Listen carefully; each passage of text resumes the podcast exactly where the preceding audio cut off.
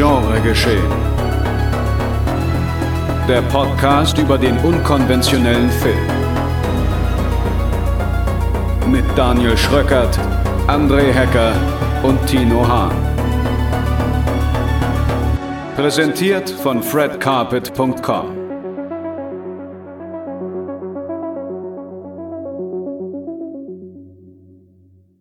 Einen schönen guten Tag, meine sehr verehrten Damen und Herren, liebe Genrefreundinnen und Genrefreundinnen, ihr Dartspielerinnen und ja, Pistoleros. Herzlich willkommen zu einer neuen Ausgabe Genre Geschehen, Folge Nummer 59. Und an meiner Seite sind natürlich wie immer Bierkönig André Hecker. Okay, das ist ein völlig neuer Rang. Moin. Ja, und Tino Hahn on a Hard Body. Ja, nicht schlecht. Den Hard Body sieht man wohl auch hier im Podcast anscheinend. Ja, klar, natürlich. Vollbild. so. Und da Tino jetzt kein Hallo wünscht oder sonst irgendwas, äh, ist hier einfach mal das folgende. Ich habe immer noch keine Catchphrase. Was soll ich tun?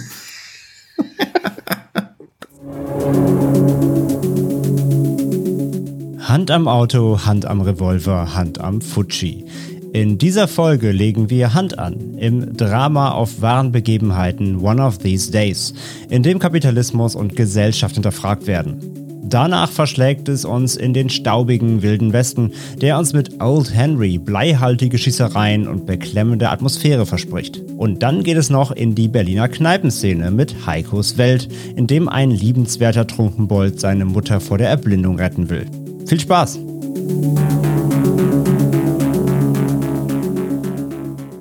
Damit melden wir uns hiermit wieder zurück. Und ja, wollen auch gleich direkt mal einsteigen. Ich würde sagen, das wird heute die zweitkürzeste Folge, die wir jemals produziert haben. Aber es ist doch One of These Days mit drin. Ja. Ja, deswegen ja. Ja. So, sobald wir anfangen zu besprechen, gehe ich einfach in die Küche und komme wieder, wenn Ich kann da zwei Stunden, eine Minute drüber reden. Okay. Das, kann, das, kann, das, kann, das kannst du dann als Bonus-Episode alleine machen. ja, die, die Outtakes. Ich stelle mich auch Die draußen Outtakes. einfach irgendwo an so ein Auto und leg die Hand drauf und erzähl. Aber jetzt, da das jetzt schon ein Thema ist, würde ich sagen, komm, dann äh, schmeißen wir die eigentliche Reihenfolge über, den, über Bord. Und Richtig, du hast exakt einfach. verstanden, wie Antizipation funktioniert. Immer gleich mit dem, was man ankündigt, auch loslegen. Das war jetzt Ja. gerade so der erste Tod in dem Slasher. Jetzt wird erstmal 30 Minuten langweilig mit dem Auto irgendwo hingefahren. Genau.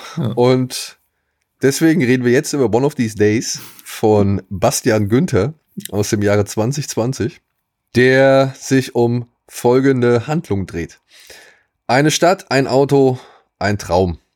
Jedes Jahr veranstaltet ein Autohaus in der texanischen Provinz einen Ausdauerwettbewerb, bei dem es einen brandneuen Pickup-Truck zu gewinnen gibt. Wer am längsten die Hand am Wagen behält, darf diesen sein eigen nennen. Für 20 Menschen heißt es Tag und Nacht gegen Schlafdefizit, Hitze und hochkochende Emotionen anzukämpfen, während um sie herum ein Volksfest tobt. Auch der junge Familienvater Kyle gibt alles für die Chance auf den großen Preis. Doch was für die einen die Hoffnung auf ein besseres Leben bedeutet, ist für die Zuschauer nur ein unterhaltsames Spektakel. Bis das Spiel eine unerwartete Wendung nimmt. Ja. Warum hat dir dieser Film so gut gefallen, Tino? Weil er ein modernes Meisterwerk über die Schattenseiten des Kapitalismus ist. Wie ihr schon lacht. Also, das ist ja unerhört. Das ist ein ganz fantastischer Film. Das war, das war so, gib bitte die Wolfgang M. Schmidt-Antwort Ja. jetzt. Ja, aber bei allem anderen hätte ich euch noch mehr über mich lustig gemacht. Ja, das, das kommt ja jetzt noch.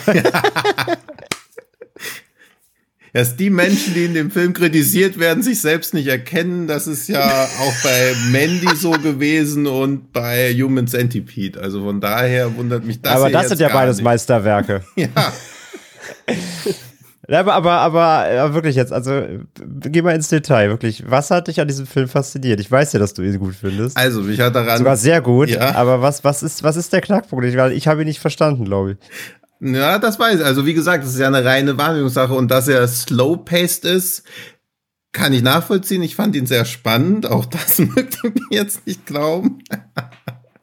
Aber was ich an dem Film sehr, sehr gern mag, ist, dass er halt erstmal wieder auch so einen Blick auf die Abgehängten der Gesellschaft wirft und das halt konsequent. Also da ist niemand dabei, der irgendein Gewinner ist und der Film tappt doch nicht in diese typischen Fallen rein, dass es irgendein Bösen oder so gibt. Also auch die Veranstalter von diesem Wettbewerb werden ja auch recht deutlich gezeigt, euch vielleicht ein bisschen zu deutlich, aber ja auch als Leute gezeigt, die daran keinerlei Freude oder keinerlei Genugtuung rausziehen, sondern sich auch bewusst sind, dass das, was sie da machen, in gewisser Weise menschenverachtend sind. Sie versuchen zwar auch ein bisschen zu leugnen, aber man kennt halt schon, okay, sie wissen auch, dass dieses Spiel halt würdelos ist und ich mag daran auch sehr gern, dass der Film sehr schnell in so eine Persiflage oder Satire auf das Ganze hätte abdriften können, aber aber halt voller Liebe und Zärtlichkeit auch auf die Leute blickt. Also er versucht hier die ganze Zeit dafür Verständnis zu wecken und scheut auch in keiner Sekunde davor weg zu zeigen, in was für eine, also was für eine Gnadenlosigkeit diese ganze Situation reinläuft.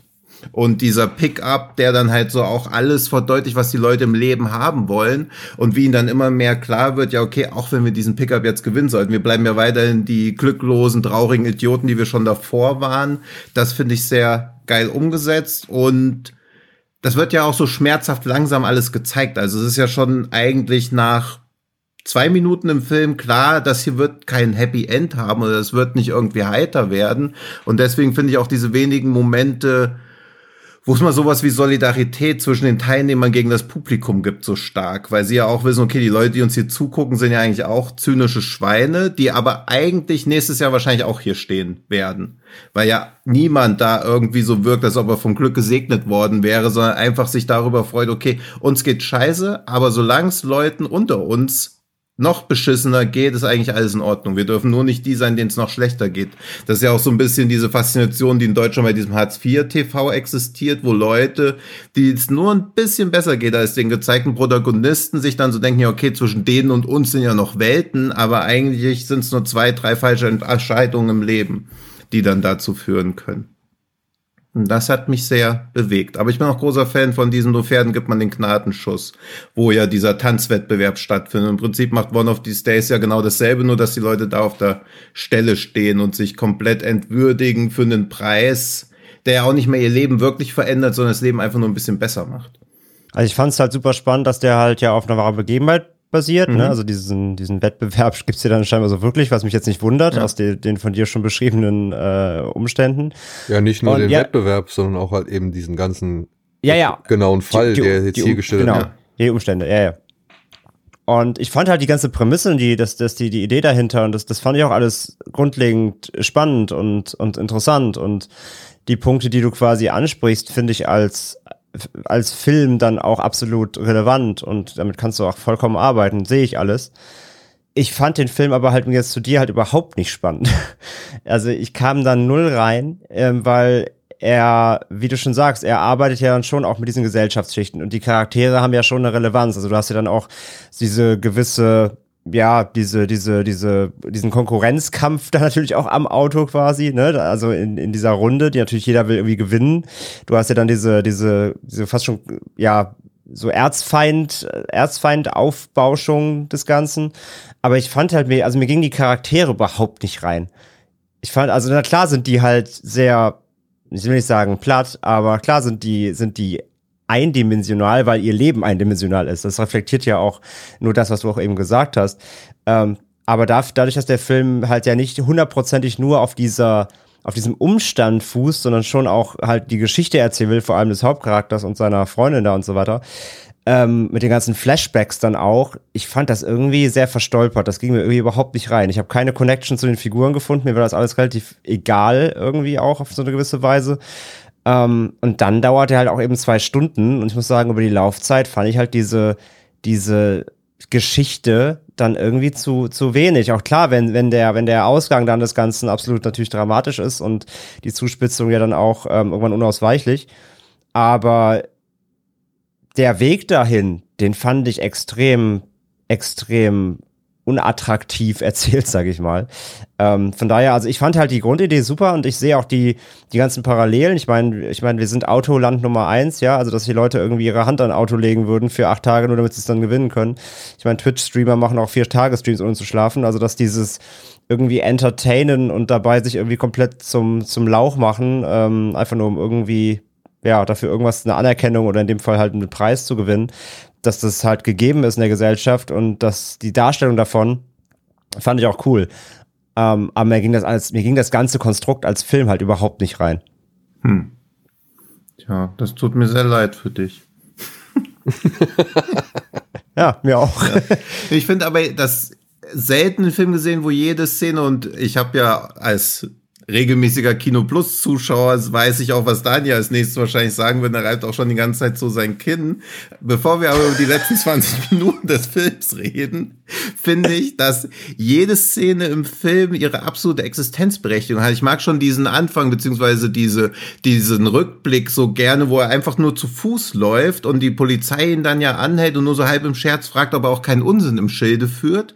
Und dann denkt man ja schon so, ah, okay, der wird schon so als notorischer Unruhestifter oder so bekannt sein. Aber eigentlich ist sein einziges Verbrechen in dem Moment, dass er sich wagt, in Texas zu Fuß rumzulaufen. Also dieses Misstrauen gegenüber Menschen, die einfach nur so in der Landschaft existieren, das finde ich sehr, sehr stark. Das hat mich auch so ein bisschen, und das habe ich auch in einem Interview mit dem Regisseur nochmal gelesen, so an Fahrraddiebe erinnert, wo ja quasi auch darum geht, dass er kein Fahrrad hat und ohne Fahrrad existiert er quasi gar nicht als Teil der Gesellschaft, weil es da ja darum geht, dass er einen Job als Plakatkleber haben will und für diesen Job braucht er unbedingt ein Fahrrad und dann dreht sich der ganze Film darum, dass er dieses Fahrrad bekommt und ich habe den diesen Fahrraddiebe glaube ich zu früh gesehen und war mir gar nicht so bewusst, was der Scheiß soll mit diesem Fahrrad, also wo ist das Problem? Kannst doch auch schnell zu Fuß gehen. Also ich habe diesen Stellenwert von dem Fortbewegungsmittel beziehungsweise dieses Identifikation äh, identitätsstiftende Merkmal davon gar nicht so verstanden. Und bei One of These Days steht das Auto ja auch quasi für alles, was Kapitalismus oder so äh, verkörpert. Und was du eben gesagt hast mit diesem eindimensionalen Leben, das sehe ich auch so. Aber gleichzeitig ist das ja auch irgendwie ein bisschen so die Aufgabe von einem guten Film, uns auch selber was über uns zu sagen. Und allein die Tatsache, dass wir deren Leben als eindimensional wahrnehmen, zeigt ja schon, dass wir uns über sie stellen. Also man sieht ja auch am Ende, wie sie dann halt diese Krabben poolt oder was das auch ist. Man denkt so, Alter, das ist ja ein völliger Albtraumjob. Aber wir waren ja alle noch nie in der Situation, dass das wirklich das Einzige ist, was uns übrig bleibt, das Alternative.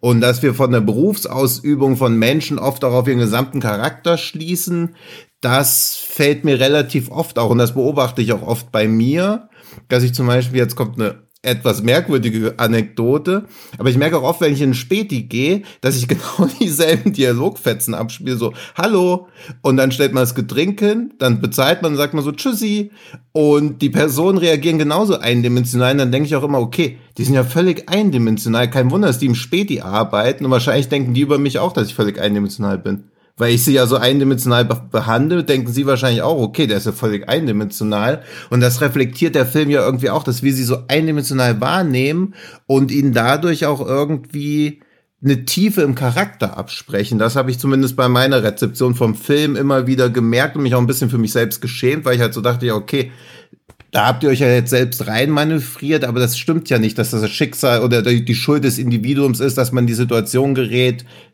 auf die Hand auf so ein Auto legen zu müssen, weil sonst keinerlei Perspektive mehr im Leben existiert. Also ich habe während des Films viel über mich selbst und meine Wahrnehmung von Leuten nachgedacht, die in so eine Situation reingeraten.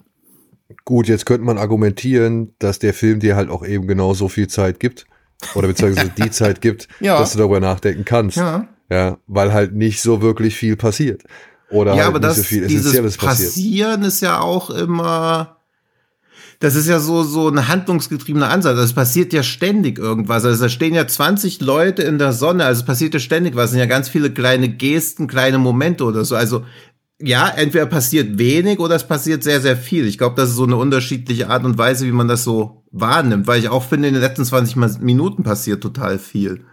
Ja, aber mit dem, also ich meine, mit dem eindimensional, ich kann darauf eingehen kann, weil du es gerade aufgegriffen mhm. hast. Ich meine halt jetzt nicht dieses, ähm, ich sehe diese diese Figuren als Personen eindimensional. Ich rede wirklich eindimensional rein vom, vom Storytelling, von der mhm. Figurenerzählung im Film, weil es ist immer noch ein Film letztendlich. Und ähm, du kannst mir aber auch das Schicksal von diesen äh, gebeutelten Menschen, aber irgendwie ähm, gib mir mehr. Ich fand das sehr, ich fand das zu oberflächlich. Ja, aber das kriegt man ich, doch. Ich, ich wollte dann lieber, ich wollte dann, ich wollte dann weiß ich nicht, habe nicht gereicht. Mhm. Ich habe deswegen sage ich ja, mich, mich haben die Figuren nachher nicht angesprochen, weil es mir irgendwie dann wieder denen ihr Leben nicht auserzählt genug war, um mich dann wirklich zu investieren, dass ich irgendwie mit denen irgendwie voll mitfiebern soll. Äh, das hat bei mir nicht funktioniert. Aber das fand ich ja gerade cool, dass dann die letzten 20 Minuten das halt machen. Dass du die Leute quasi siehst und dann werden sie irgendwie erst mit Leben gefüllt. Also das hat mich ja schon fast so an alles, was in Irreversible nach der Vergewaltigung passiert oder auch in 25 Hours, wenn er so sich sein Leben vorstellt, wie es auch hätte werden können. Deswegen finde ich die letzten 20 Minuten auch so stark, weil du da halt siehst, was seine Motivation war, um das alles überhaupt zu machen.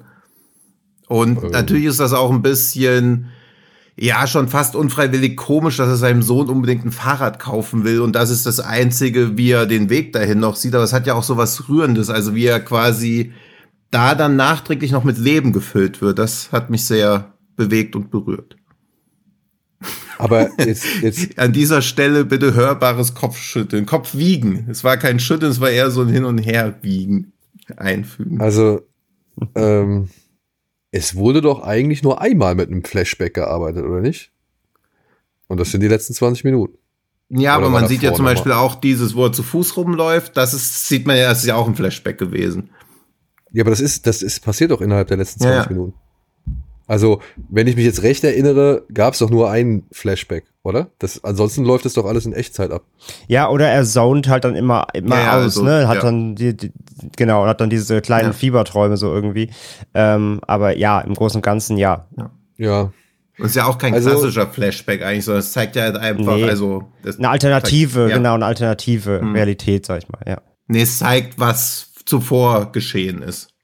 Nee, aber ich meine, das, was die letzten 20 Minuten ist ja was, was passiert, bevor er halt unterschreibt, dass er daran teilnimmt. Also ich glaube nicht, dass es eine alternative Realität ist, sondern es sind halt einfach die Ereignisse, die vor der eigentlichen Handlung passiert sind. Genau, das, so habe ich das auch verstanden. Hm. Und das ist halt, wenn ich, also das ist mit mein größter Kritikpunkt an dem Film. Denn ich stehe zwischen euch. Ich fand den, ja, eine Stunde 40 fand ich den schon interessant. Ich finde, man merkt den Ansatz des Films eigentlich schon direkt anhand der ersten Szene, in der die Veranstalterin oder die Pressesprecherin des Autohauses da in dem Pool in ihrem Reifen sitzt und eher nur so am Rand ist, während sich ihre Freundin irgendwie aufgeregt oder irgendwie erheitert unterhalten und sie dann immer nur so ein bisschen abseits davon zu sehen ist, eher zuguckt, zuhört, genießt, dass sie irgendwie, keine Ahnung, umgeben ist von Leuten, die sie dann auch mal zur Notiz nehmen.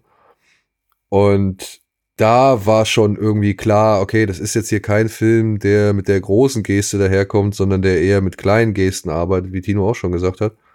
Und ich finde, so durch den Aufbau war mir eigentlich bewusst, ja, okay, das wird jetzt schon eine zermürbende Angelegenheit, weil der Regisseur schon versucht, irgendwie das Gefühl dieser Leute, die da rumstehen, ähm, und zwar jetzt nicht nur das, das seelische Gefühl, sondern eben auch das rein körperliche Gefühl auf den Zuschauer zu übertragen. Und ich finde, das kannst du auch machen, das gelingt dem Film auch meiner Ansicht nach halt eben gut. Also ich muss auch sagen, ich fand das, ich fand das cool. Also ich war aber auch angesprochen von Tinos äh, zuvoriger Aussage, dass der Film schon irgendwie an Todesmarsch von Bachmann erinnert, wo ich das halt auch schon kannte, dass das halt einfach Leute sind, die in gewissen Facetten gezeigt werden, die halt ausgespielt werden, die einen Querschnitt irgendwie darstellen einer Gesellschaft, die bereit ist, ja, sich keine Ahnung wie lang um ein Auto rumzustellen, nur in der Hoffnung, dass dieses Auto so ein bisschen den trägen, tristen, öden Alltag irgendwie verbessert so. Und das hat mir alles gut gefallen. Also ich, ich, ich fand auch den Mini-Twist, den es da in diesem Film gibt, oder beziehungsweise Mhm. diese, diese eine Überraschung, das fand ich echt cool. Ja. Ich weiß nicht, ob alles innerhalb der ersten 100 Minuten irgendwie sein muss oder ob jede Szene berechtigt war. Also ich weiß nicht, ob man unbedingt sie noch mal, keine Ahnung, bei dem einen oder anderen Date sehen musste zum Beispiel, weil ich finde leider, dass die Figur der PR-Beraterin dann doch irgendwie nicht so ganz ins Gesamtbild passt, beziehungsweise so ein bisschen losgelöst davon ist. Also da hätte ich mir irgendwie einen anderen Bogen Hm. gewünscht, der mit ihr noch aufgelöst wird oder so. Also ich finde, die wird einfach so ein bisschen im luftleeren Raum hängen gelassen. Ja, sie kriegt noch die eine Szene, das eigentliche Ende des Films gehört ihr, so, aber das, das fand ich, weiß ich nicht, das fühlte sich ein bisschen zu, zu, zu lose an.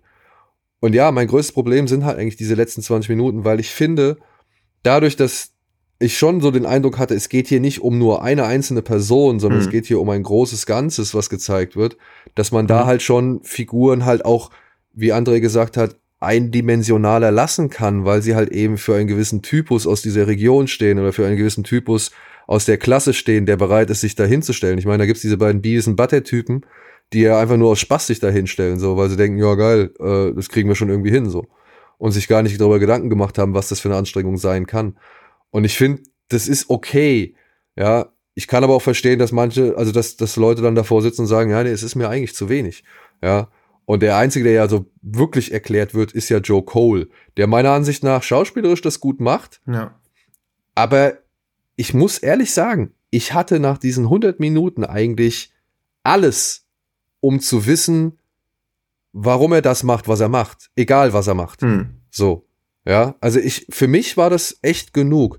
Und diese letzten 20 Minuten, die haben mir eigentlich nur nochmal eine Bestätigung von all dem gegeben. Aber waren meiner Ansicht nach jetzt nicht nochmal mit einem zusätzlichen Effekt gesehen, genau wie bei Irreversible, wo ich das, ich habe ich hab auch den Gedanken an Irreversible gehabt, weil ich dachte auch, ja, okay, der geht ja rückwärts, der ist äh, umso schlimmer, je harmloser er wird.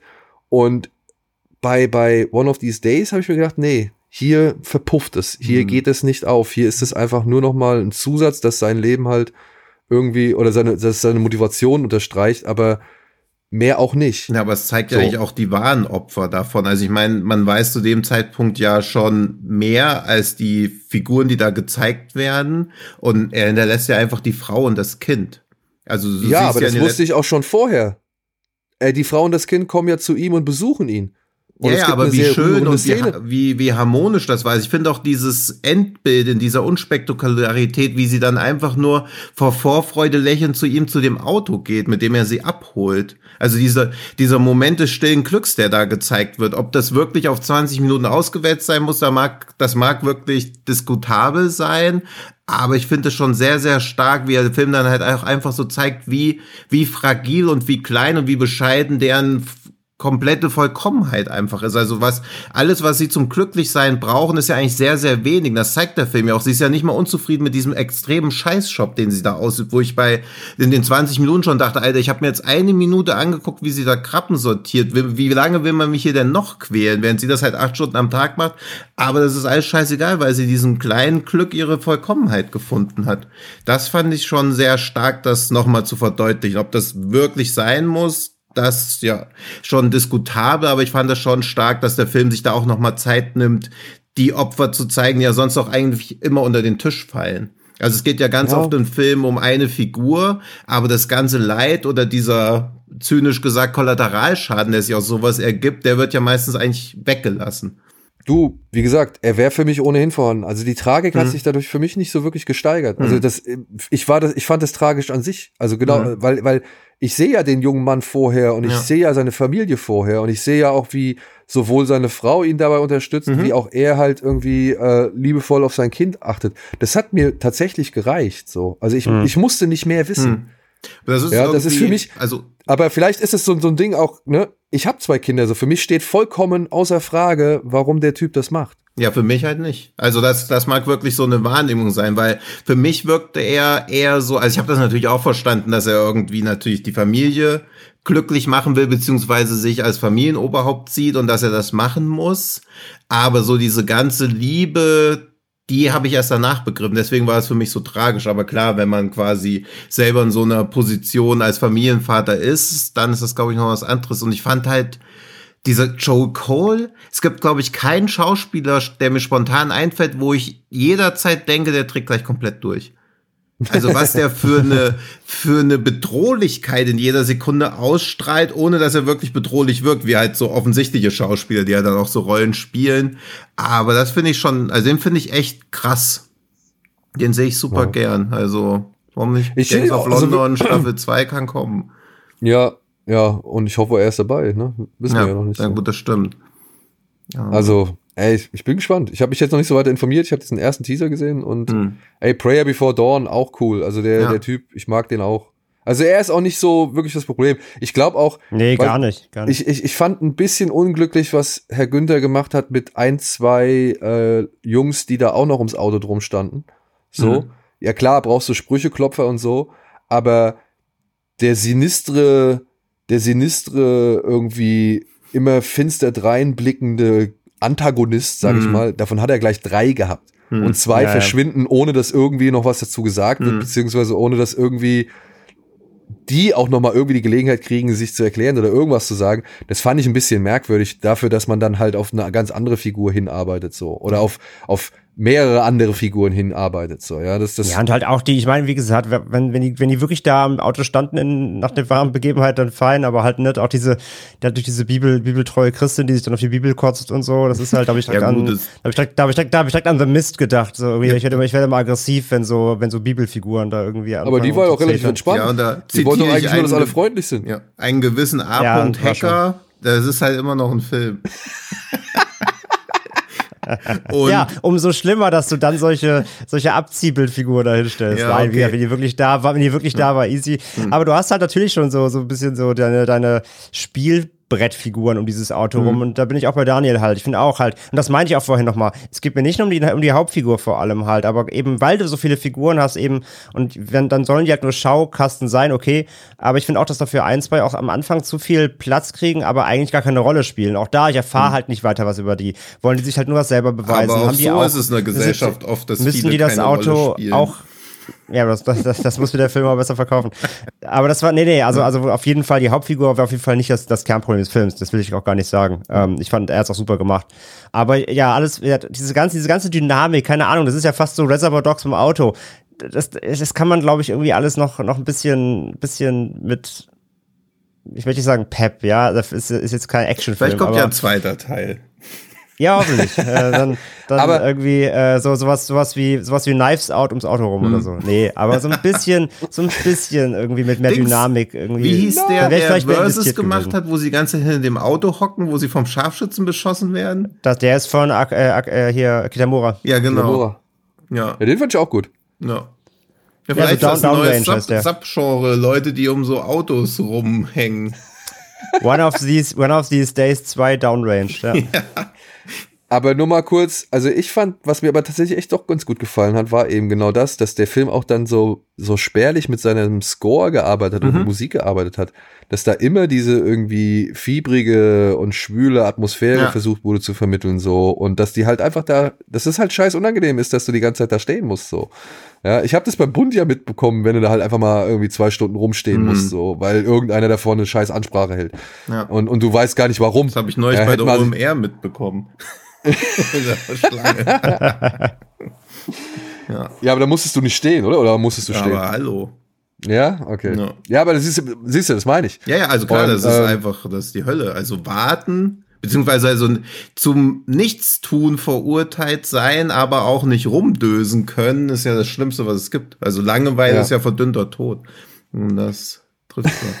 So, jetzt noch ganz kurz zwei Sachen, bevor wir zu einem Film kommen, der sich auf wenige Figuren konzentriert und da auch jedem dann die entsprechende Bühne geben kann.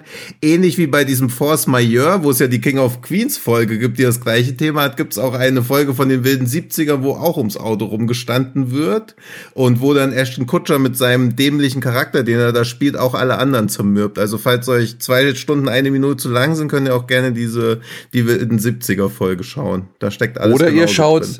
Oder ihr schaut halt Quentin Tarantinos Lieblingsdoku, Ja. äh, Hands on a Hard Body. Da wird das Ganze nochmal, wie gesagt, äh, dokumentarisch Genau, aufgerollt. nur ohne, nur ohne den tragischen Twist, nachdem übrigens auch alle diese Wettbewerbe verboten wurden in den USA. Ja. Und danach gab es ja auch noch so Sachen wie, dass eine Mutter eine PS4 für ihr Kind gewinnen wollte, indem sie so viel Wasser trinkt, wie sie kann. Und die ist dann daran gestorben, weil das irgendwie so ein Unterdruck oder sonst irgendwas im Körper aufbaut, wenn man zu viel Wasser trinkt. Also diese Wettbewerbe gibt's weiterhin und es gibt auch weiterhin sehr tragische Ausgänge von sowas. Und was ein Ja. toller Schlusstwist für den Film gewesen wäre, um die traurige Stimmung noch kurz hochzuziehen, wenn in der letzten Sekunde des Films der Kofferraum aufgesprungen wäre und jemand hätte einfach im Kofferraum gelegen, der hätte dann auch die Hand am Auto. Dann- Okay, gut, das überzeugt euch nicht. Das hätte ich ein gutes Alternativende gefunden. Damit hättest du beim Filmpitch auf jeden Fall verloren, auf jeden Fall. Nein, aber wenn so wirklich der Film genauso, genauso gewesen wäre wie das alles, was man sieht, Ja. am Ende hört man nur so, wie der Kofferraum so aufploppt und eine Hand kommt raus. Ja, aber dann wäre er trotzdem, dann hätte er trotzdem nicht gewonnen. Dann hätte er gegen die Regeln verstoßen. Ja, aber. Ach, stimmt, scheiße. Naja, okay, gut. Naja, kommen wir mal zu einem anderen Film, der in fiebriger. Spielt er auch in Texas? Vermutlich. Man Nein, nicht ganz. Nicht, ich glaube nicht in Texas. Egal. Ja, äh, One of These Days ist gerade noch im Kino, oder? Ja, wahrscheinlich schon nicht mehr. sind wir mal ehrlich. Aber wenn ihr Glück habt, vielleicht noch. Wenn ihr Glück habt, ist er vielleicht noch im Kino. Aber Beziehungsweise, ja, wenn ihr sowas jetzt, als Glück empfindet. Das, wenn ihr wisst, worauf ihr euch jetzt einlasst, ja. wenn ihr dies gehört habt, es ist ein zermürbender Film. Entweder auf die positive oder auf die negative Weise, Art und Weise.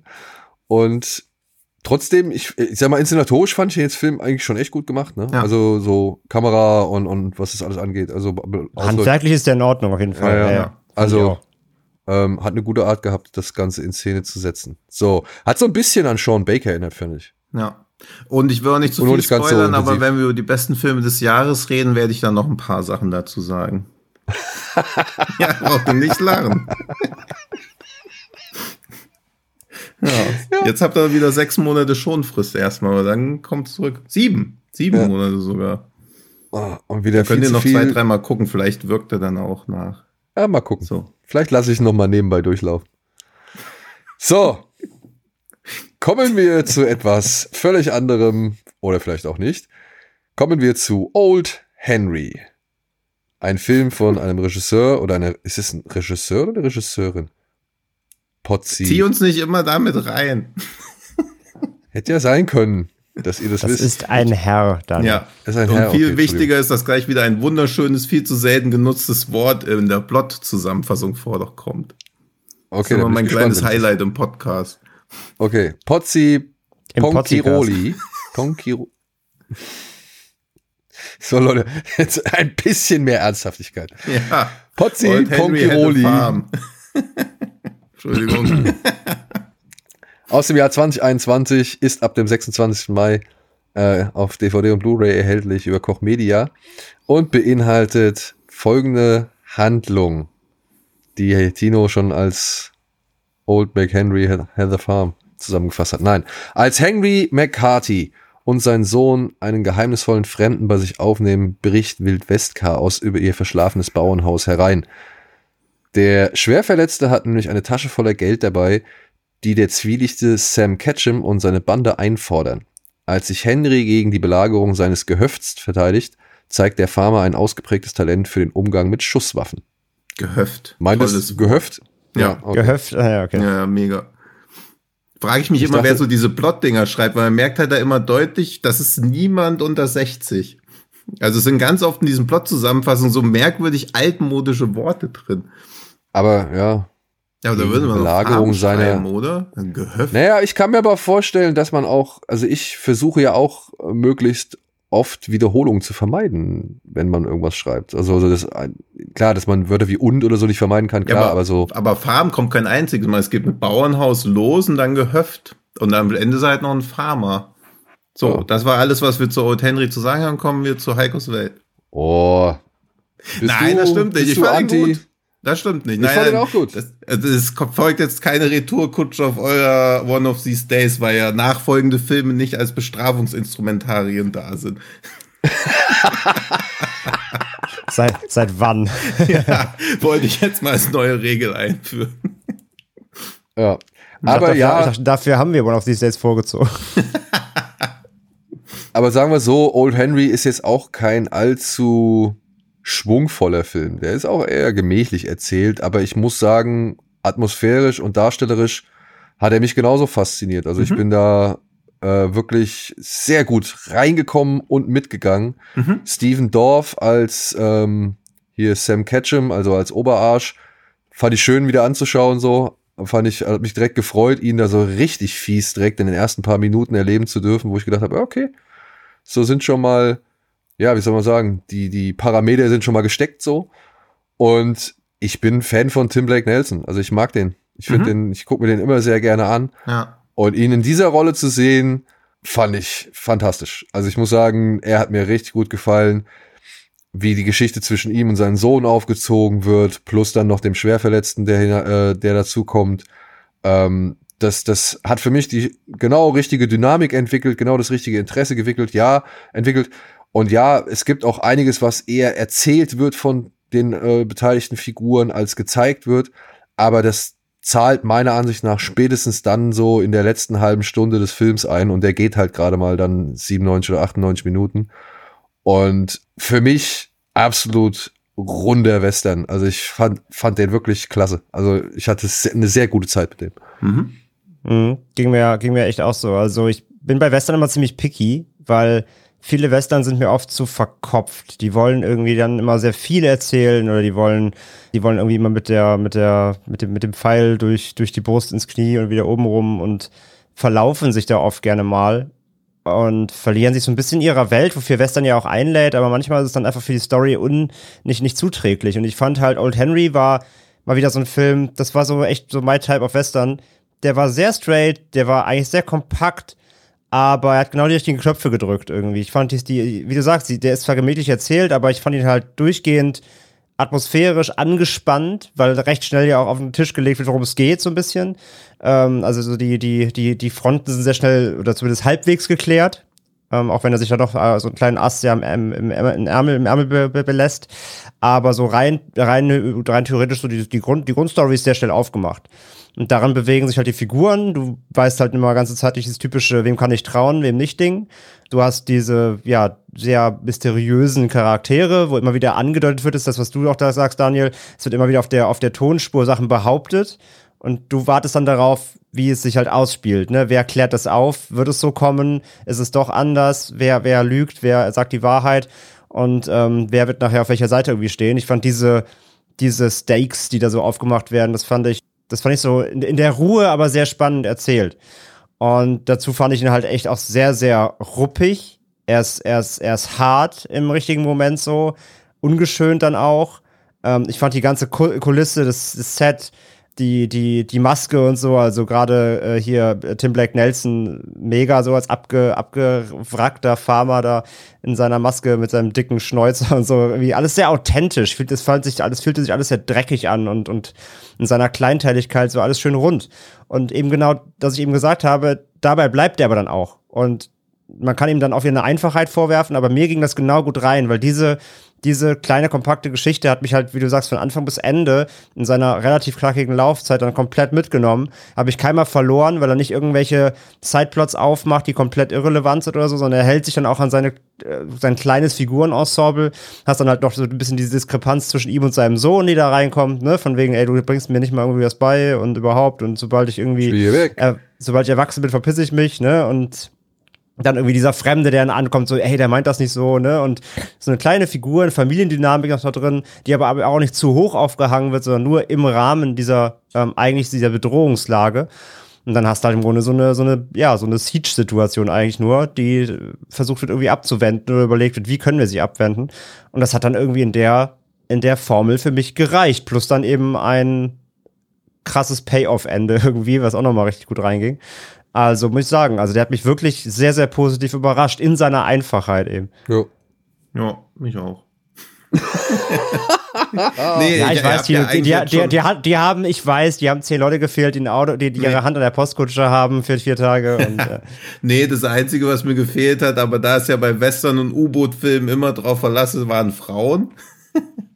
Aber das ist im, das ja. ist hier ja im Setting begründet, also kein No Front. Also ich meine, es ist Wieso? ja Ga gab's, gab's doch. Es gab doch das Grab von seiner Frau. Ja, ja eben. dass Frauen glänzen durch Abwesenheit ja, ja. im wahrsten Sinne des Wortes, aber das ist auch kein Kritikpunkt, weil er halt ja wirklich auch gerade zeigt, auf so einer Metaebene, was halt passiert, wenn alle irgendwie in völliger Abgeschiedenheit rumeiern. Also diese gesamten Gewaltausbrüche würden, glaube ich, nicht passieren, wenn alle Familien hätten und nicht irgendwie stattdessen so denken, hey, ich will hier diese Kohle haben und das, worum es eigentlich auch noch geht im Film, weil das fand ich durchaus unerwartet, weil ich hätte ihn auch als wertfrei gesagt nur 15 Western, der einfach super produziert ist, hingenommen, aber dass er dann noch irgendwie so auf der Handlungsebene erstaunlich vielschichtig ist, hätte ich gar nicht gedacht so im Vorfeld. Das wird auch ich gar auch nicht. nicht, gar nicht erwähnt irgendwie in Reviews so großartig, dass da irgendwie naja, es ist kein Thriller, aber er hat dann durchaus schon noch so eine Whodunit-Komponente drin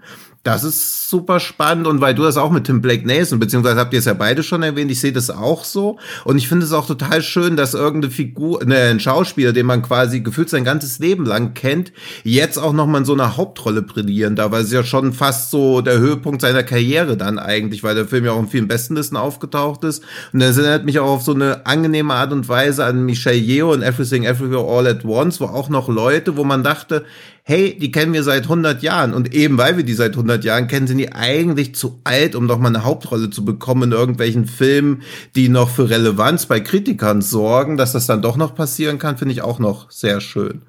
Und hinzu kommt, er darf dann halt echt Badass sein, ne? Also was der Ja. halt auch nochmal so als, als Genre-Fan oder Western-Fan Mhm. dann nochmal echt, echt nochmal, ja, richtig genießt oder, oder, oder worüber du dich richtig freust. Und ich möchte jetzt mal noch ein kleineres, also ich möchte jetzt mal äh, vielleicht die Latte noch ein bisschen höher setzen, aber ich muss sagen, dass gerade der Film hier, äh, Old Henry, für mich äh, mit die besten Shootouts seit Clint Eastwoods Erbarmungslos beinhal- beinhaltet. Ich finde auch, dass da sehr viele Parallelen zu Erbar Erbarmungslos mit drin sind. Ja, weil bei Erbarmungslos ist Eastwood auch ähm, Hm. nochmal gefordert worden als jemand, der eigentlich schon abgeschlossen hatte mit Mhm. allem und der eigentlich nur sein Leben irgendwie mit der Familie in Ruhe verbringen wollte, seine Kinder aufziehen wollte und, und irgendwie sicher in die Welt bringen wollte und der auch irgendwann erkennt, dass er halt einfach nicht mehr in diese Welt passt, dass er zu alt für diese Welt ist und dass diese Welt jetzt halt von seinen Kindern erkundet, erkundet werden kann und oder beziehungsweise erkundet werden soll und er hoffentlich alles dafür getan hat, dass sie bereit dafür sind oder halt, Mhm. dass, in, dass sie in dieser neuen Welt halt bestehen. So, Mhm. das fand ich schon ziemlich geil. Aber was dann noch hinzukommt, ist, Eastwood hat bei, bei Erbarmungslos echt drauf geachtet, dass diese Schießereien nicht halt irgendwie, ja, keine Ahnung, so ein Karl May Klamauk, weißt du, so, so hier Winnetou das Halbblut Apanachi äh, sind. Ja, oder halt auch nicht so eine Kirmes wie bei, wie bei zuletzt hier dieses Remake von Antoine Fuqua von Die glorreichen Sieben. Ja. Das war ja auch so eine Wildwest-Show, so, ne? Ich meine, es war ja cool, dass da halt mit der Gatling-Gun rumgeballert wird und so, aber es war halt fernab jeder Realität. Und hier bei Old Henry, das ist mir halt aufgefallen, wie sehr die drauf geachtet haben, dass das halt halbwegs realistisch ist, wie halt geschossen wurde, auf welche Distanz geschossen wurde und wie halt auch getroffen wurde, wie akkurat sowas ist. Und auch wie, und das fand ich das Allergeilste, wie Tim Blake Nelson sich dann halt verhält, wenn es um, wenn, wenn es um die Situation geht, okay, ich muss jetzt hier gleich meine Waffe benutzen. Wie überlegt er ist, er guckt, er, er zielt, er, er ballert nicht wild drauf los, er, er geht direkt, und das fand ich das Aller, Allerbeste, das war mal endlich einer der Filme, wo ja, die eine Figur nicht irgendwie auf Handlanger XY schießt, sondern direkt auf die wichtigen Leute. Ja, ja, danke. Ja? Das, genau das. Das Also- hab, da habe ich, da hab ich gejubelt, wirklich. Wirklich, ich mir hab ich dachte, auch ja, gedacht, danke. Endlich mal einer, der es begriffen hat, ja, dass Ja. du halt erstmal die Truppe demoralisieren musst, Ja. bevor du dich mit irgendwelchen Kleinigkeiten oder Kleinteilen oder eben, ja, Randpersonen beschäftigst, so, Ich meine, es kommt dann ja trotzdem zum Showdown, aber erstmal der, der erste Schuss geht gezielt auch dahin, wo er sollte und nicht wie jeder andere Film, der die Figur rausnimmt, um sie ganz am Ende nochmal wiederkommen zu Ja. lassen, dann groß. Sondern, ja, ja, das fand ich auch echt gut, ja. Ja, und, und, also wirklich, und dann halt wie geschossen worden ist, so wirklich drauf zu achten, dass das halt einfach nicht immer, ja, eine gerade Flugbahn hat oder irgendwie keine, keine, kein Rückschlag oder sonst irgendwas, so, dass man halt irgendwie auch äh, taktieren muss. Dass, äh, ich meine, wie allein, wie liebevoll die immer die ganze Zeit irgendwie drauf geachtet haben, nachzuladen, so. Das war echt eine Freude zu sehen, wie akkurat diese Schießerei stattfindet und wie heftig sie trotzdem sein kann und wie cool sie trotzdem sein kann. Wenn er da wirklich immer nur so durch die Gegend läuft und, und irgendwie genau darauf achtet, wer wo steht und wo er hinschießen muss, fantastisch. Ganz Ja, großartig. ja, absolut. Und auch halt, ne, ich meine, die stehen halt im Hof so bei ihm, äh, auf, dem, auf, auf, auf, der, auf der Veranda. Wie heißt das? Und du müsst. Bitte? Gehöft. Gehöft, Mann. Ach, Gehöft, Entschuldigung, die stehen, auf, auf, auf seinem Gehöft. Und die stehen ja nur so, keine Ahnung, so 20 Meter voneinander entfernt eigentlich, ne? Und dann geht eine Schießerei los und keiner trifft jemanden. Aber ja, halt, ey, das, das, das, das waren die Waffen halt damals. Das war nicht heute so P9 irgendwie im Anschlag, sondern ähm, die, die, das war halt keine, keine gerade Flugbahn so. Und umso besser ist es dann, wie du sagst, dass er dann taktiert und genau dann weiß, wo, auf welche Distanz er sich ranbegeben muss, dann auch später, wenn es um dann um das Haus rumgeht und so, ne? Später am Ende. Ja, genau. Ähm, dass, dass er genau abwarten muss, wo kommt wer, da wenn ich auf weiß, ich treffe so mit seiner, mit seinem Wissen, was er irgendwie hat. Und dann geht's ja tatsächlich auch nochmal sogar ja noch ein bisschen so Hand-to-Hand-Combat auch noch relativ ruppig auch noch. Das hat mich auch überrascht dann nochmal. Also da am Ende bleibt, wird er, wird er wirklich äh, ganz schön dirty und blutig nochmal auch, hätte ich nicht erwartet. Aber mochte ich eben alles, diese Kombination daraus und gleichzeitig auch, ähm, und ich muss sagen, eine Sache noch, die hat mich auch extrem begeistert. Es war endlich mal ein Western, ja, die haben alle halt natürlich, einen, die sprechen halt einen Slang irgendwie, sprechen ein gewisses Kauderwelsch, was sie so aus ihrer Regionalität mitbringen. Aber es war halt mal kein True Grit, wo du Subtitles brauchst, um Leute zu verstehen, sondern trotzdem war es alles gut verständlich und äh, obwohl sie alle irgendwie ihre Slangs hatten. Es gab ja dann auch ähm, Multilingualität so, ne, weil dann dann noch ähm, andere Nationalitäten dabei waren. Das heißt ja dann natürlich auch eine Bewandtnis Story ja sogar hat, teilweise. Ähm, aber ey, mag kein Western, wo sie halt wirklich sich einen irgendwie alle ihre Bärte duscheln, du verstehst halt nur jedes dritte Wort, ey, das war, da war ich auch sehr dankbar für. Ja, und auch vorher, muss ich sagen, fand ich es auch irgendwie ganz cool. Ähm, das hatte für mich schon so ein bisschen No Country for Old Man Vibe, wenn er durchaus ja. zum einen durch die Wüste reitet, um einen Arzt äh, oder durch die durch die durch die weiß nicht durch die Landschaft reitet, um einen Arzt zu finden oder halt Leute beobachtet, ausspioniert, weißt du, so wirklich ganz taktisch vorgeht, ganz ruhig vorgeht, Spuren verwischt, ne, als er dann irgendwie den Verwundeten findet und so weiter, aber auch halt die Gegenseite, die halt erstmal versucht, die Lage zu sondieren und dann auch irgendwo erstmal anderswo äh, Informationen einholt, so dass dieser Film sich halt wirklich auch diesem Tempo und der Überlegung der damaligen Zeit angeht. Das sind alles Leute, die schon irgendwie eine Menge gesehen haben und die nicht blindlings irgendwo in jedes Gefecht reinrennen. So, das fand ich halt auch cool. Das hat dem Film auch gut gestanden, dass man mhm. sich da halt eben diese entsprechenden Gedanken gemacht hat und die dann halt ja eben zu Pferd ausgetragen werden oder eben halt im damaligen Umgangston so. Also das, ey, ich muss sagen, ich, ich finde den echt äh, sehr, sehr gelungen. Und, und ich fand auch bald mit den Charakteren auch irgendwie mitgefiebert dann doch auch. Ähm, weil man sie irgendwie in ihrer, in ihrer Bedrohungssituation dann irgendwie doch recht schnell nah, nah kennenlernt, zumindest gefühlt. Und ähm, auch dann, wenn dann, da wird ja so eine Geisel da später genommen, dachte ich mir auch ganz jetzt so, oh scheiße, ich stehe jetzt auf dem Spiel so, ne? Das, äh, also das das war mir nicht, nichts egal irgendwie. Ich wollte, dass die Situation natürlich für alle, also nicht für die Bösen, aber für die Guten sich eigentlich, vermeintlich Guten, ähm, irgendwie dann auflöst, aber dass das irgendwie, dass das alles nicht hübsch wird am Ende, äh, ist ja, ist ja ganze Zeit schon klar. Aber irgendwie, wie gesagt, du merkst halt direkt, dass irgendwas auf dem Spiel steht. Das macht der Film sehr schnell klar und das fand ich halt, hat sich bis zum Ende durchgetragen. Das schafft auch nicht jeder. Ja. Und ich finde, es spricht auch für die Qualität des Films, weil ich wahrscheinlich der letzte Western oder der vorletzte Western, den wir alle gesehen haben, war wahrscheinlich Ballad of Buster Scruggs. Und da spielt Tim Blake Nelson ja auch die Hauptrolle. Und man hat den oh, Film ja, jetzt stimmt, noch ja. kein einziges Mal erwähnt, weil er schafft, eine Western, einen Western-Charakter so anders anzulegen, dass sich die Vergleiche gar nicht bieten, obwohl ich finde, dass im Western-Genre die Bandbreite an Charakteren, die darstellbar sind, halt schon sehr beschränkt eigentlich ist. Aber selbst das schafft er, dass man es nicht mit dem letzten Film, den er gemacht hat, den man gesehen hat, der auch noch im selben Genre spielt, auch nur annähernd auf die Idee kommt, das so gleich zu vergleichen. Das ist ja echt ja. sehr selten eigentlich. Und er hat in Buster Scruggs tatsächlich eine der geilsten Szenen, weil er ist es doch, der dem, der diese ja, ja. Bodendiele hochtritt, damit der andere sich ins Gesicht schießt, oder? Ja, ja, und er hat auch dem Regisseur gesagt, dass was auf keinen Fall halt in Old Henry vorkommen wird, ist dieses Gunspinning. Also er wollte auch bewusst weg von dieser Figur natürlich, weil er Angst hatte, dass er jetzt auf einmal auf seine alten Tage in sowas reinrutscht, weil er auch gesagt hat, okay, jetzt ist es passiert, mir wurde eine Rolle angeboten, die als Old charakterisiert wird. Ja, aber ist doch cool, dass es dann solche Filme dann wirklich noch schaffen, so. Also, ja. ey, kann man nicht genug irgendwie jetzt anpreisen, ey. Guckt euch mal, guckt euch den Film an, wenn ihr auf Western steht. Und, äh, ja, wenn ihr halt noch mal Fan von Tim Blake Nelson werden wollt, um zu sehen, was der Mann eigentlich drauf hat. Ja. Noch ja. irgendwas hinzuzufügen? Nee. Gut. Also, Empfehlung unsererseits. Ja. So. Ja. Jetzt von Henrys Welt zu Heikos Welt. Genau, von Old Henry kommen wir zu Young Heiko. Heikos Welt von Dominik Galizia aus dem Jahre 2021 ist ab dem 8. Juli im Kino zu sehen und begleitet mich schon ein bisschen länger, denn der Regisseur, der hat mich tatsächlich angeschrieben äh, über Instagram und hat mir äh, von, A, von seinem Film erzählt und dann gab es da noch eine andere Geschichte, auf die werden wir später noch eingehen, glaube ich. Und ja, dann hat es aber echt eine ganze Zeit lang gedauert, bis dieser Film jetzt im Kino ist. Und hat eine spannende Hintergrundgeschichte. Also wirklich. So, komm, aber ich, ich schweife ab, deswegen einmal lieber schnell kurz die Handlung erklärt. Heikos Mutter Belinda leidet am, oje, oh Keratokonus. Spricht man das so aus? Denke schon. Ja? Vermute ja. Keratokonus, einer seltenen Veränderung der Hornhaut. Nach und nach verliert sie ihre Sehkraft und könnte bald ganz erblinden, wenn ihr nicht geholfen wird.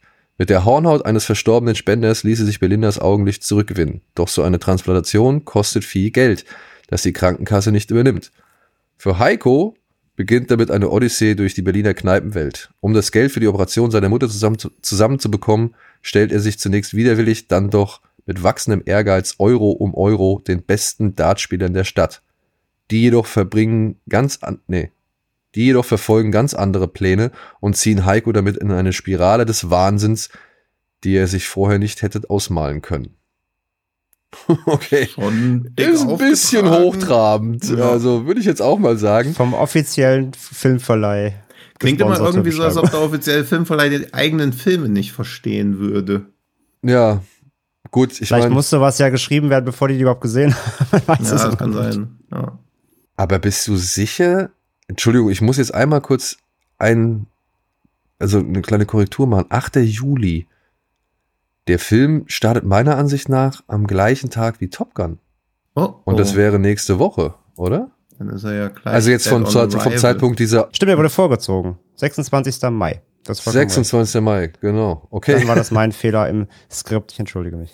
Ja, äh, du, nichts für gut. Also, weil ich weiß, ich hatte, hatte ja, ich hatte ja ein Interview mit dem Regisseur und äh, dem Hauptdarsteller, Martin Rohde.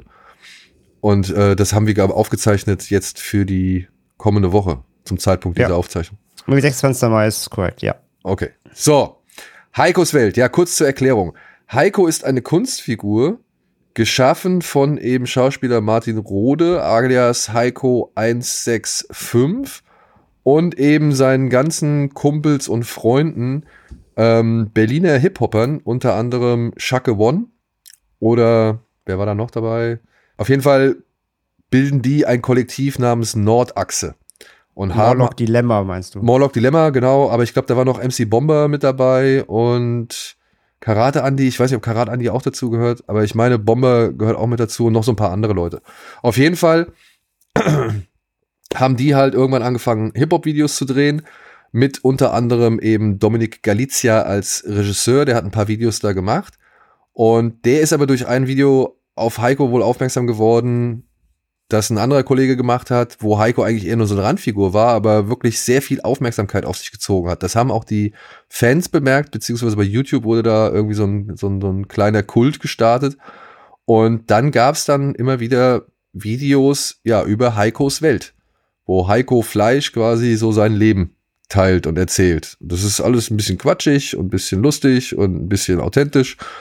Und daraus ist wohl wirklich eine etwas größere Fangemeinde entstanden und Dominik hatte eine Idee für ein Drehbuch oder beziehungsweise hatte eine Idee für einen Film. Das war dann, glaube ich, der müsste dann der zweite Film, zweite Langfilm von ihm gewesen sein. Und während seines Schreibens ist ihm halt so gesehen diese Figur Heiko aufgefallen und er hat festgestellt, oh Mann, diese Figur Heiko und die Hauptfigur aus meinem Drehbuch, die sind einfach eine, eine und dieselbe Figur. Und deswegen hat er ihn dann gefragt, ob er halt diesen Heiko in Heikos Welt spielen möchte. Wodurch Martin Rode so gesehen von null auf gleich zum Schauspieler geworden ist und dafür dann sogar, ich glaube, beim Filmfest München für, mit einem Nachwuchspreis ausgezeichnet worden ist für seine darstellerischen Leistungen. Also diese Kunstfigur hat es jetzt in einen Film geschafft. Und dieser Film, ich muss sagen, ich fand den sehr sympathisch. Ich glaube, das ist so das Wort, was ihm am ehesten, glaube ich, auch um, umschreibt. Ist auch der zweitschnellste Film, über den wir hier heute reden. Obwohl er auch zwei Stunden lang ist, ne? Ja, ich fand, Ja. aber hat man nicht unbedingt gemerkt, tatsächlich. Also, der, er war dann doch so kleinteilig, hat so oft Locations, finde ich, wechselt der Film, hat, äh, auch, auch wenn die sich wiederholen, aber er ist, er ist sehr umtriebig, sag ich mal. Du hast immer wieder neue Elemente drin, neue Figuren drin. Ich fand die Laufzeit, findest du, finde ich, merkst du hier echt, echt nicht unbedingt. Ich fühlt, fühlt sich eher an wie 90-Minütiger, Minüter. Ja. Also die zwei Stunden gingen mir ganz gut runter. Eine Sache kurz, die ich einschieben möchte, ähm, Ja. weil ich hatte jetzt dieses Interview halt schon geführt und der Regisseur hat mich gebeten, auf einen bestimmten Auftritt oder eine bestimmte Figur nicht hinzuweisen. Ja, ich sag mal so den Besitzer der Sternbergflasche. Hm, Ach so, ja. Ja, weil sie haben es wohl geschafft, das komplett rauszuhalten. Bislang hat wohl noch niemand irgendwie davon mitbekommen und ihm wäre, ihm war es lieb irgendwie oder er nur recht, dass halt davon auch so, äh, so, so spät wie möglich jemand irgendwie mitbekommt oder dass es halt so lange wie möglich geheim bleibt. Deswegen Mhm. wäre es cool, äh, wenn ihr auch drauf achten könntet. Ich, also ich versuche nur die Bitte des Regisseurs irgendwie, äh, Mhm. sag ich mal, aufzugreifen. Und wenn es machbar ist, cool. Wenn nicht, ist jetzt auch nicht schlimm. Aber ja, nur vielleicht für euch nochmal kurz zur Sensibilisierung. Also Daniel meint, Nein, ey, nein, völlig, ist ja völlig in Ordnung. Muss- ich, muss ich und ja auch, nicht. Gleich und auch gleich den den äh, irgendwie vielleicht ein bisschen so den Verdacht von mir zu lenken, äh, nur weil ich mit dem Regisseur gesprochen habe. Das habe ich ihm auch gesagt. Ich finde halt schon hier und da merkt man die Länge des Films. Also ich finde halt schon manche Szenen sind halt doch etwas zu lang ausgespielt oder oder ähm, weiß ich nicht wären vielleicht auch nicht ganz notwendig in diesem Film und das gibt er auch äh, offen zu. Da sagt er halt, ja, ihm fällt es halt sauschwer, seine Darlings zu killen.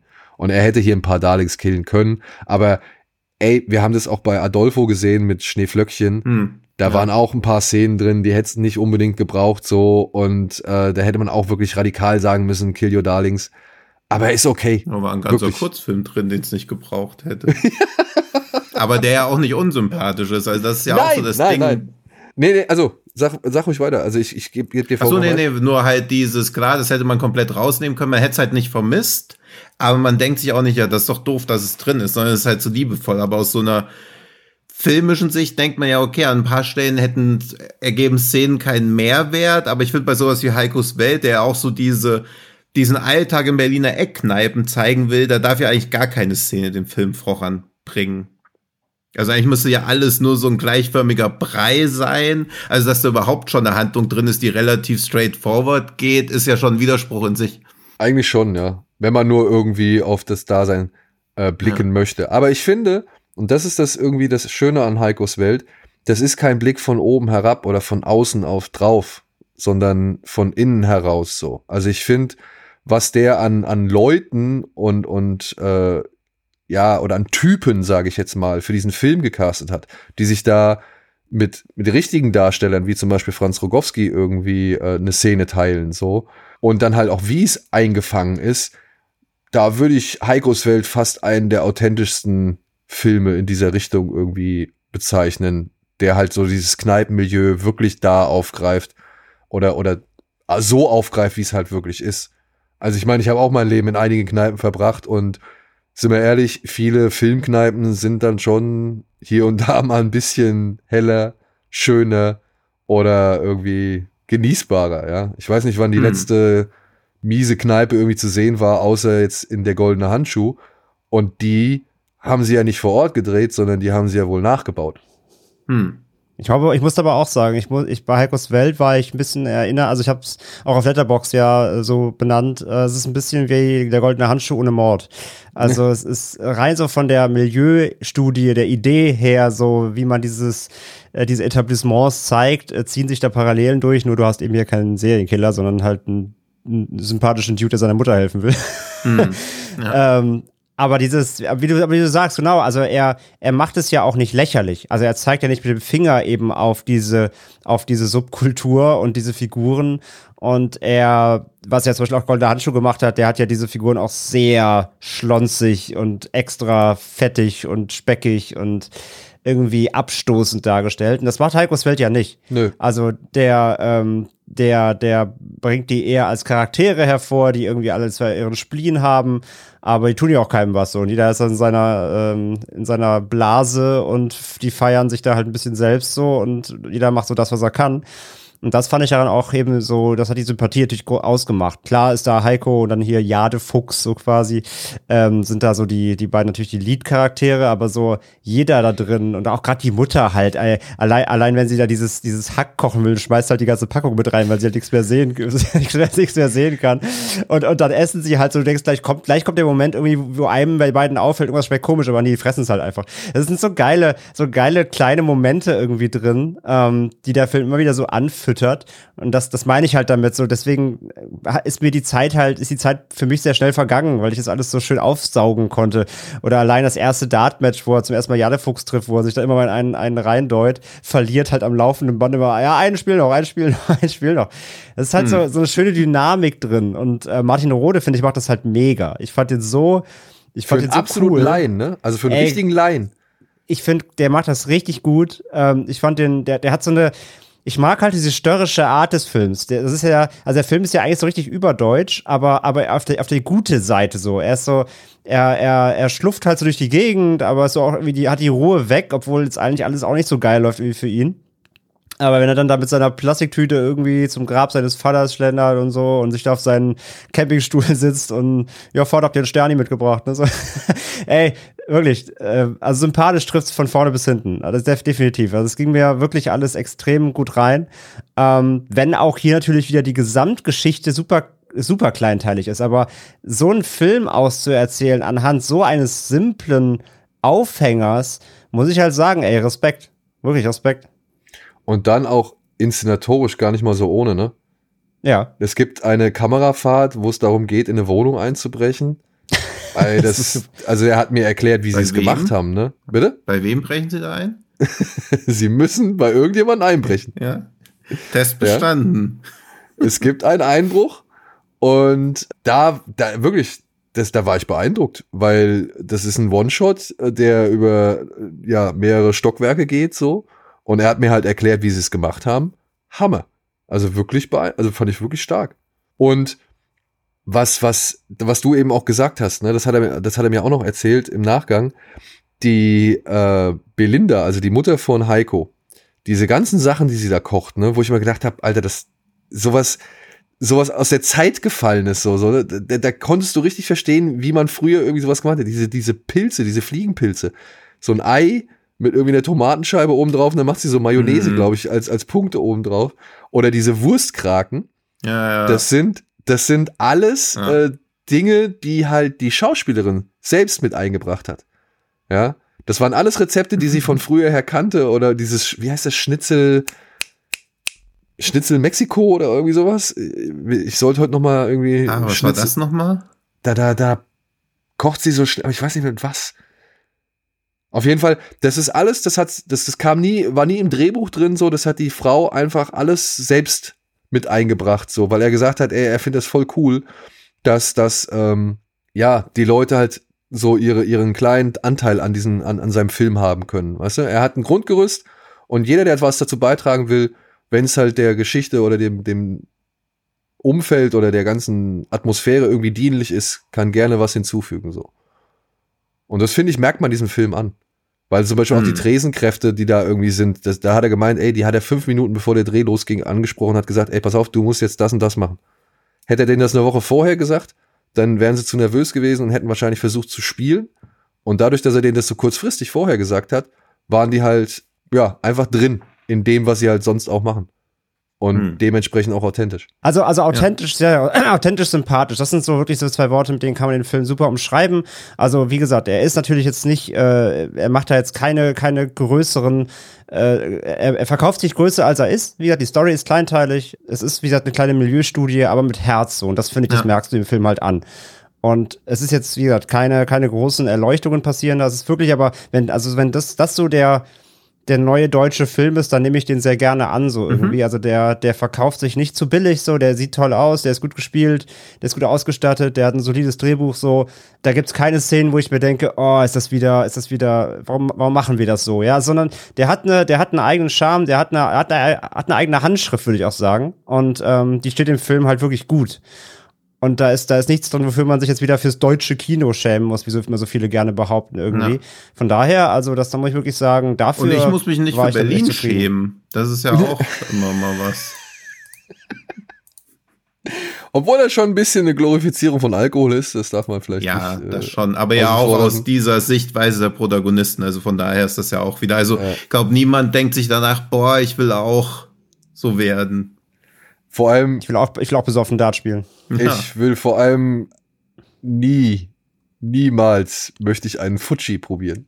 Ja, das sehe ich in Berlin sehr oft als Werbung draußen an Lokalitäten, wo man auch immer weiß, puh, hier lieber nicht reingehen.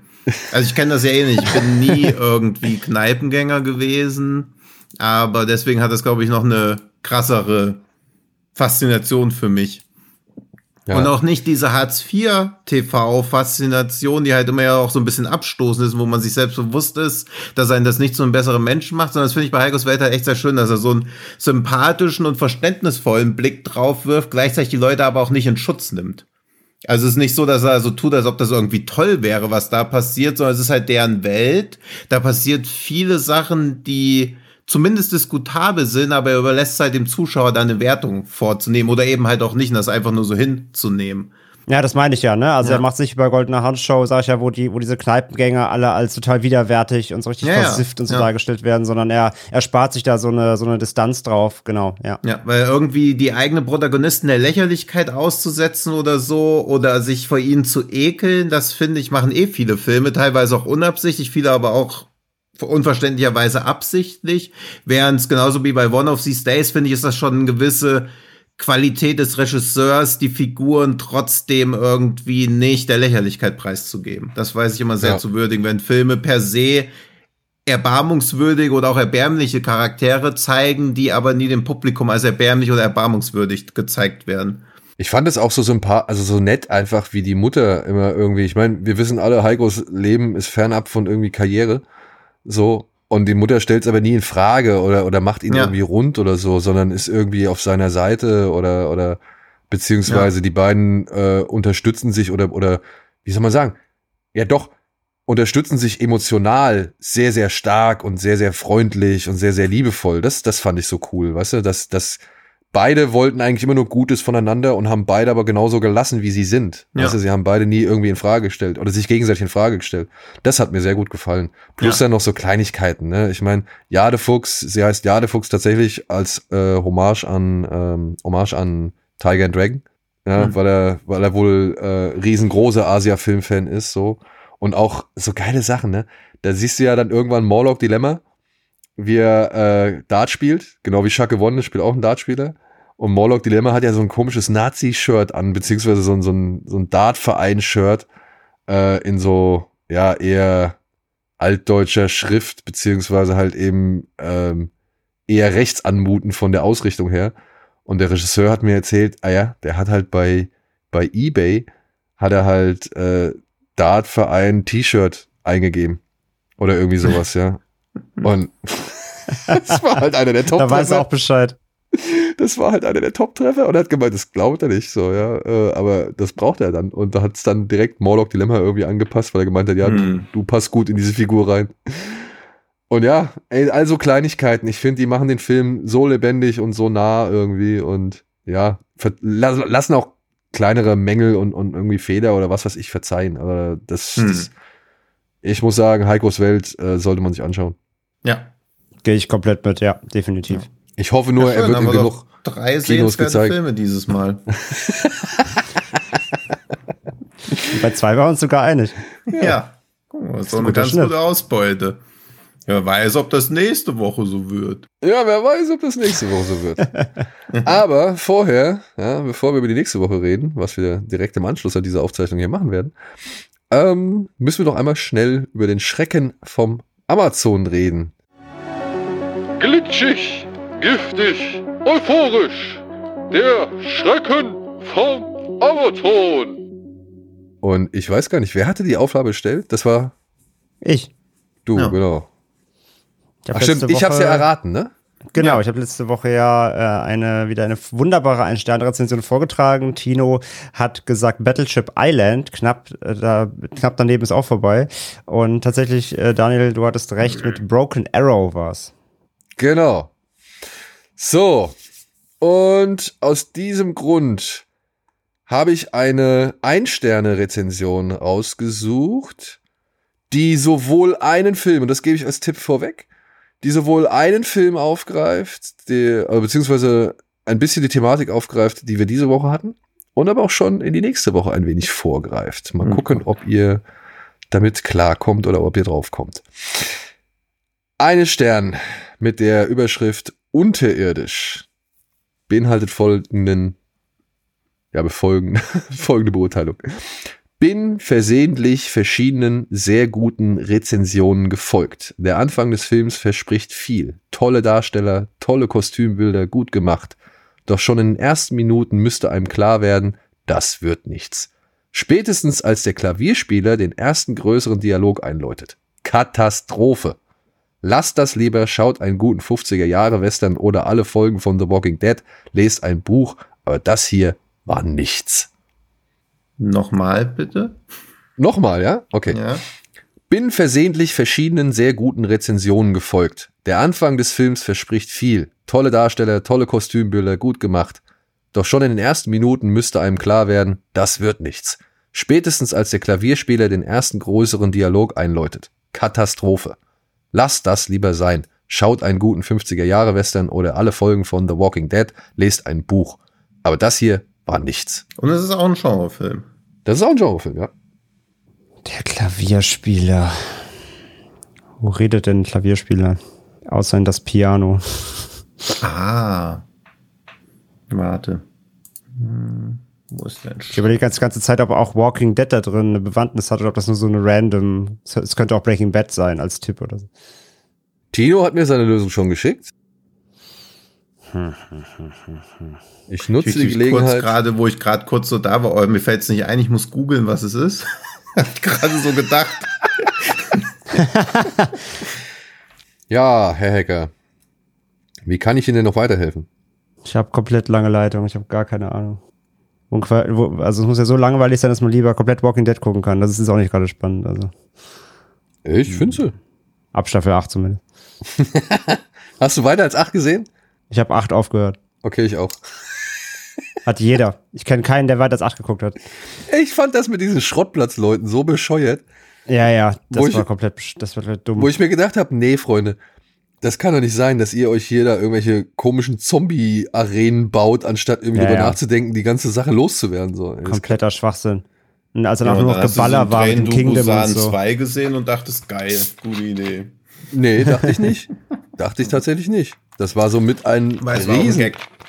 Die haben sieben Staffeln lang dir verkauft, dass es Ressourcenknappheit gibt und in der achten fangen die an, sich zu bekriegen, als ob es irgendwie Wild Bunch wäre. Genau, Ja, und das auch noch richtig scheiße. Die Ballereien da, das war so lächerlich. Das war ja nur noch Feuergefecht. Ich denke, ihr habt doch nichts mehr. Ich dachte, es, es, es gibt keine Aber ihr habt das Munition mehr. und so nix. weit geguckt. ja, ja. Ja. So. Ich sag jetzt Hast du was? Keine Ahnung. Nee, nicht wirklich, aber ich muss jetzt irgendwie raten. Ich hänge mich in diesem scheiß Klavierspiel auf, das gibt's doch nicht. Ich muss den, ich muss den vergessen. Ich habe was der, der erste. Film, an den ich gedacht hatte, war Maverick mit Mel Gibson.